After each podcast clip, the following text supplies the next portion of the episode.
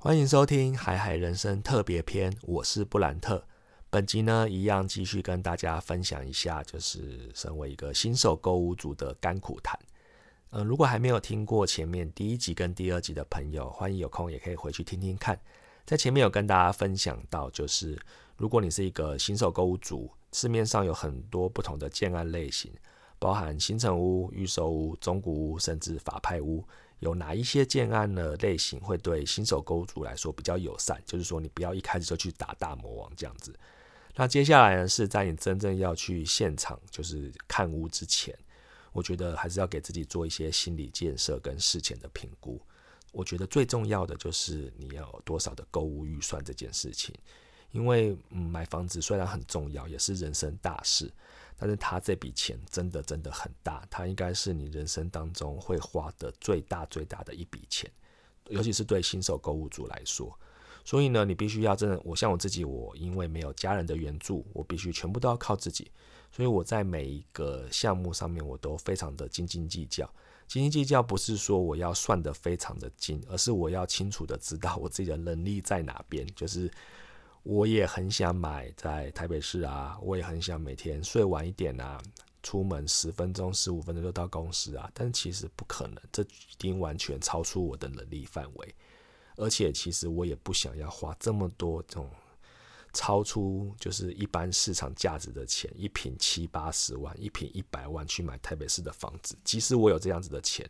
我可能都不会买。原因是因为这已经是被炒作起来的价钱。很多人都说台北市就是这个台北市的房子，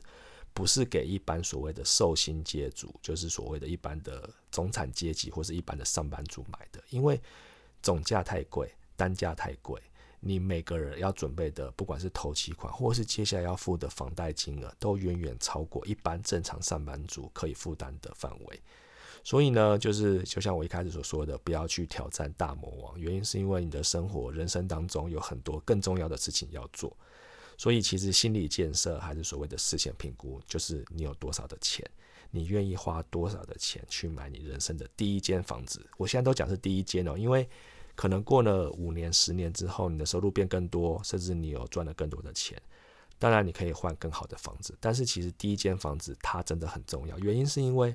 他会先决定了你接下来的这十年、二十年、三十年，每个月要拿出多少的钱付在房贷这件事情上面。所以每个人的规划都不一样。那本集呢，其实接下来就会告诉跟大家分享一下，我在真正去现场看屋之前，我怎么样在网络上透过一些搜寻的方式或者一些思考的逻辑，去选出最适合我的建案。原因是因为大家如果在路上吼有发现，其实在外面的户外看板，其实很大多的比例都是所谓的房地产的广告。那原因是因为其实房地产在台湾吼还是一个怎么讲，相对热门跟相对怎么讲，呃，获利较稳定的一个产业。所以对很多人来说，其实他可能不一定是自住，他可能买的是投资。所以其实广告的需求是很大的哦，就是不管你是要卖自己的房子。或者是建案，他们自己要推广自己的建案，就是他们会觉得这件事情我要让很多人的人知道。当然，就像我说前面有提到，是我本身在广告传播业，所以呢，我也有蛮多的客户，即使他们就是花了很大笔的钱去盖房子啊，或者投资土地，他们还是很乐意拿很多的钱出来，就是做所谓的广告宣传，因为接下来真的你销售这些房子所带来的利润实在是太大了。所以呢，不管是路上的户外看板，有超多不同建案的广告宣传，然后你在路上走路，可能也会遇到很多发传单的所谓的派报的阿姨、叔叔，还是所谓的房仲，就是太多琳琅满目的选择，就是你。可能真的不知道要从何挑起。我当初也是这样子，所以呢，其实，在一开始的时候，我有给自己就是设定一些目标。那我接下来会分享我自己的一些搜寻方式给大家做参考。首先呢，一开始我有提到是说，我很清楚知道自己能够负担的 预算在哪边，所以呢，预算范围有包含这个房子的总价，或者是呢这个地方每一平的单价。所以一开始我自己很犹豫说。我要先去决定我要买多少总价的房子吗？还是我要去决定是说我想要看每平多少钱的房子？呃，后来我选择了看每平多少钱的房子，原因是因为虽然总价我知道我可以负担的范围在哪边，可能是一千两百万到一千五百万之间好了，但是因为在不同的地区，他们嗯主力的房型或是推出的建案的方式都不太一样。举例来说，像台北市好了，台北市其实很多都是推出了小平数的房子，就是说它可能每一平每一间房子可能就是二十平或是十五平。为什么他们会推出这样子很多的小平数？主要有两个考量。第一个，他可能的主要沟通对象是所谓的投资客。投资客，你大家想，你把自己想象成，如果你是一个投资客，你会怎么样？你当然希望你买的房子马上就可以租出去啊！就是在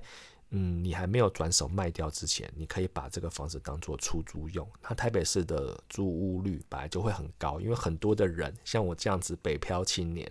来台北工作。就必须要找到一间就是可能方便上下班或通勤、离公司近的房子，所以这就是为什么所谓的小平数可能是十五平啊，甚至二十平以下一房一厅这一种，其实它的出租数跟出租率都是很高很快的。当然，就中间你可以在等待卖掉之前，你还可以收房租，所以其实这是给所谓的投资客。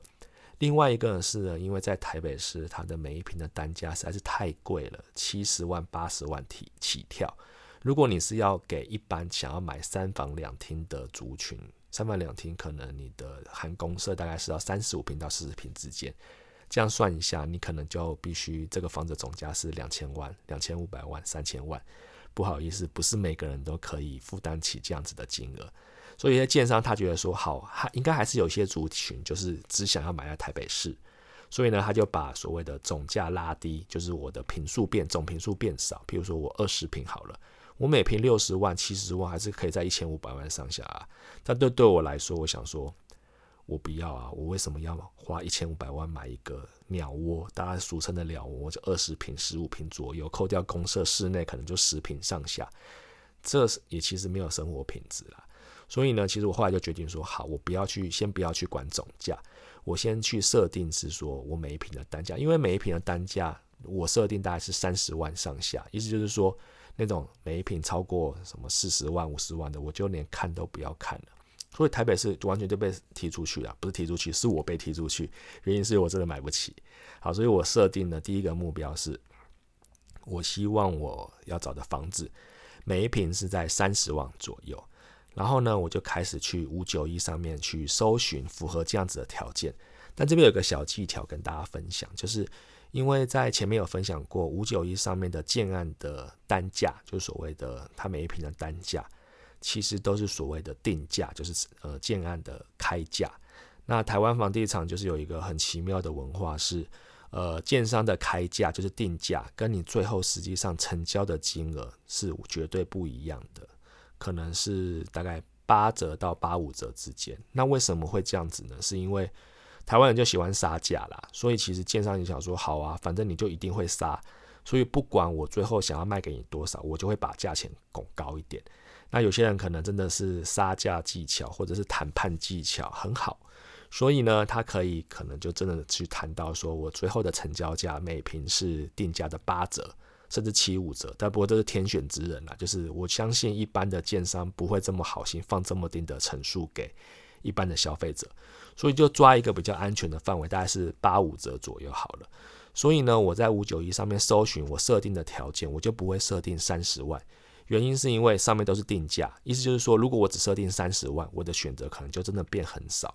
所以我会把我的定价设定在在三十五万左右。原因是因为三十五万，我如果去议价或者是跟厂商在那边沟通来回，所以最后可能成交可以在三十万或三十万以下。所以呢，其实它的定价开三十五万，还是在我的供给范围内。所以这是一个小小的技巧，可以帮助你拉到更多的就是所谓的待选择的物件。好，所以我先在五九一上面去设定是说每一平的单价大概是三十五万左右。然后呢，我自己要求是我一定要新城屋或者是电梯大楼，就是中古屋那种我都不选择。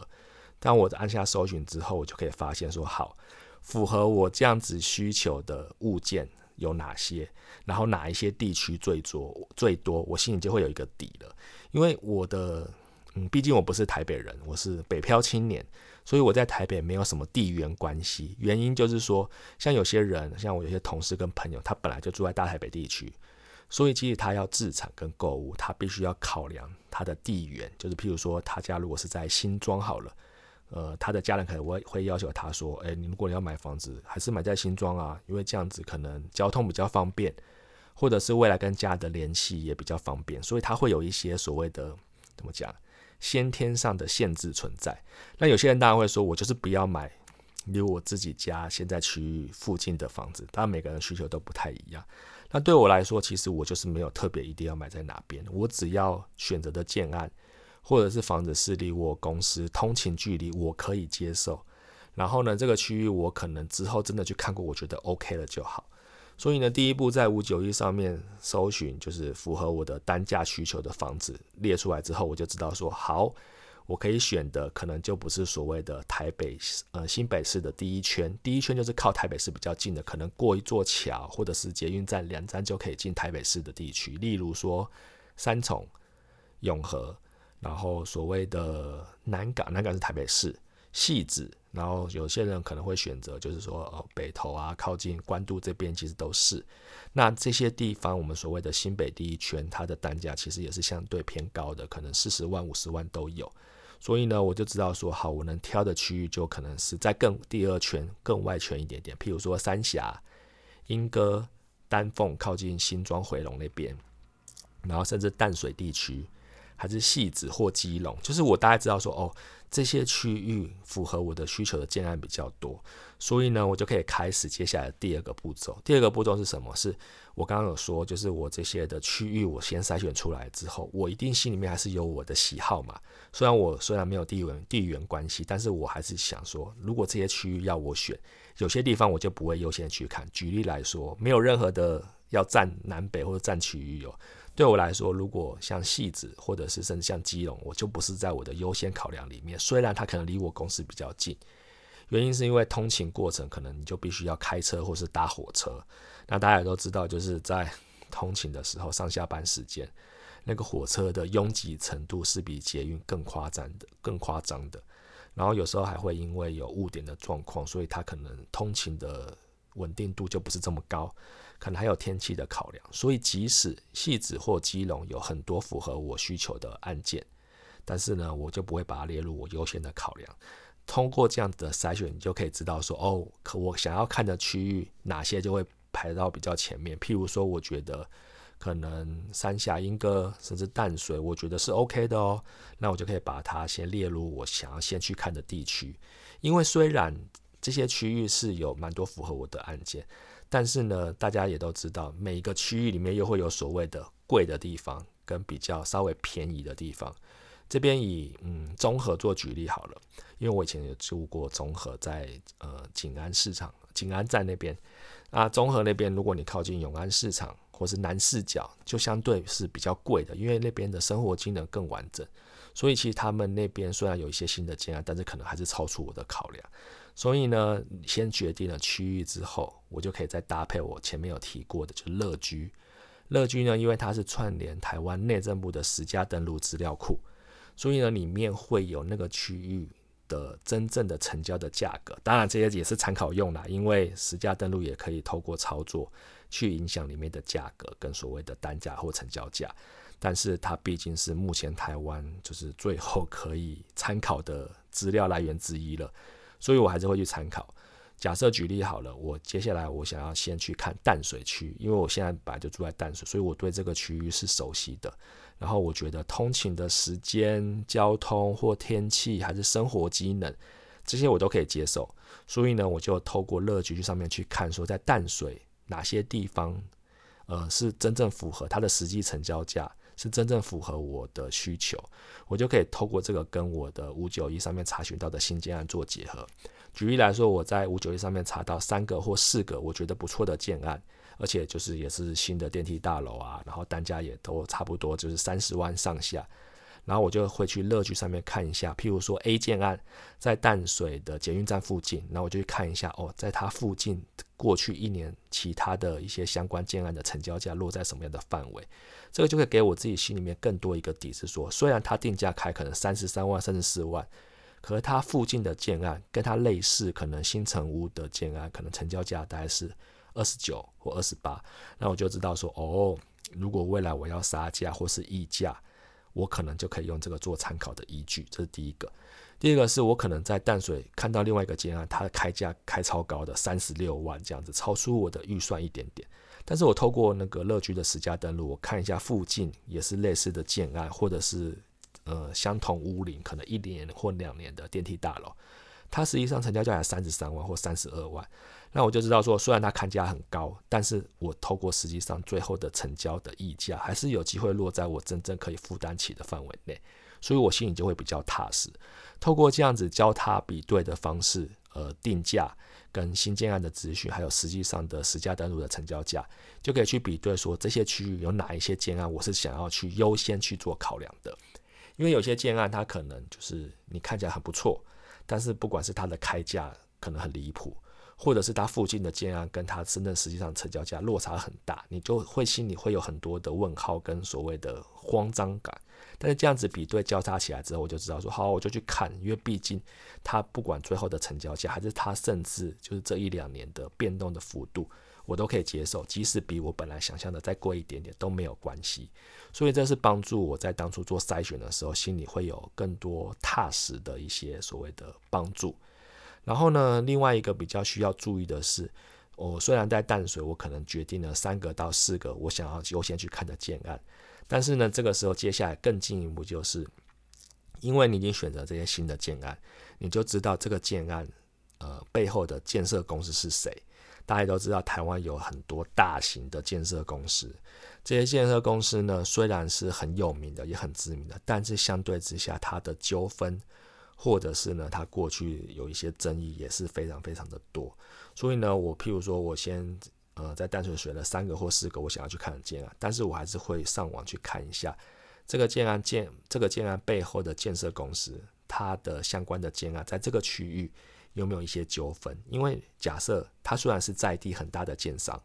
但是它过去呃这五年或十年盖的建案有非常非常多的消费者的争议啊，或者是什么房屋漏水啊。或者是维修反应很慢啊，或者甚至有些官司，即使它的条件再好，即使它的单价再低，我可能都不会把它先列入我要去看的目标之一。原因是因为我已经知道了这个建商他在网络上的口碑就不是很好，而且有很多血淋淋的所谓的案例就在前面，我心里就会奶油啊。所以其实他可以帮助我在前面做筛选的时候，就先把一些可能。我不会完全不去看，但是在我有限的时间里面，我可能就会把它排到后面去。我先去看一些哦，可能这个建商它本身就是争议没有那么多，甚至它的评价都蛮好的。然后呢，有一些建商他可能会盖一期或二期，也就是说，他这个地方有很多的土地，但他不会全部一起盖。他可能譬如说五年前先盖了第一个社区，然后过了两年、三年之后再盖。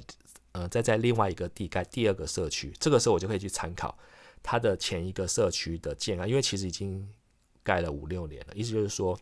该住进去的都住了，该卖的都卖完了。然后呢，比较积极一点，就可以直接去那个社区，譬如说问管理员啊，或者是去问一下附近的人，说，哎，你们自己这几年住下来有没有就是非常不 OK 的地方，或者是你觉得很 OK。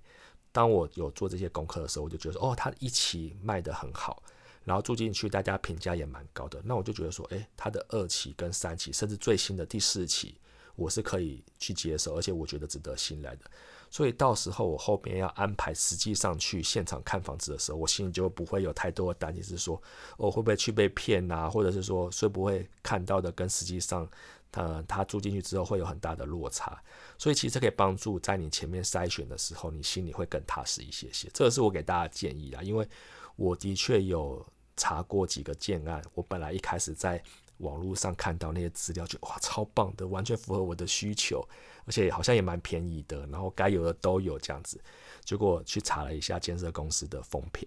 甚至是他前一期的社区的一些评价，就发现超级灭火，就是不管是管理呃管委会跟所谓建商的纠纷啊，或者是漏水的状况啊，或者是譬如说一些官司，我就觉得说，看我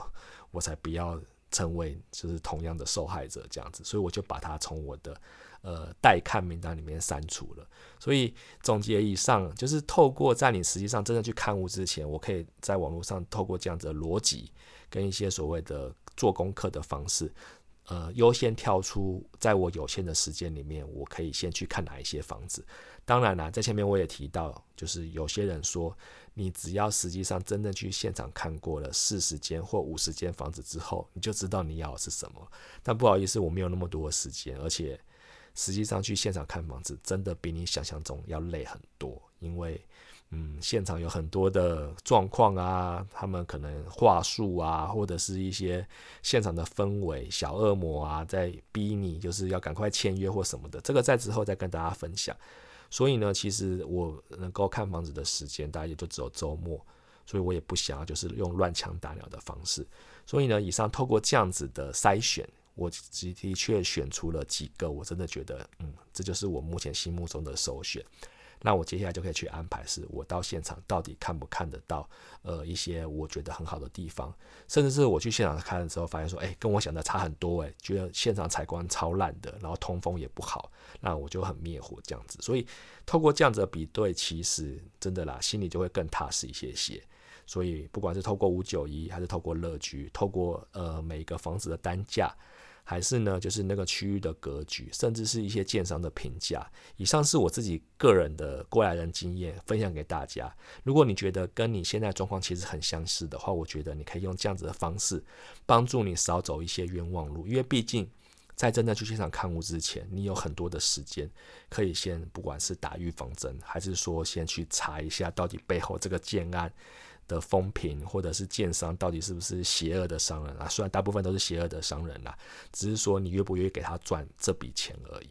那以上呢是本集的分享，我希望对大家有一些帮助。那下一集就会跟大家实际上来分享是，如果到现场看屋，呃，我过去遇到的一些比较有趣的状况，还有一些所谓的非常离谱的状况发生这样子。那如果大家喜欢我的节目的话，欢迎大家订阅，然后也帮我在。呃，评价上面留下一些好的评价，也可以分享给你身边的朋友。那我们就在下一集的时候再继续跟大家分享喽。谢谢大家，拜拜。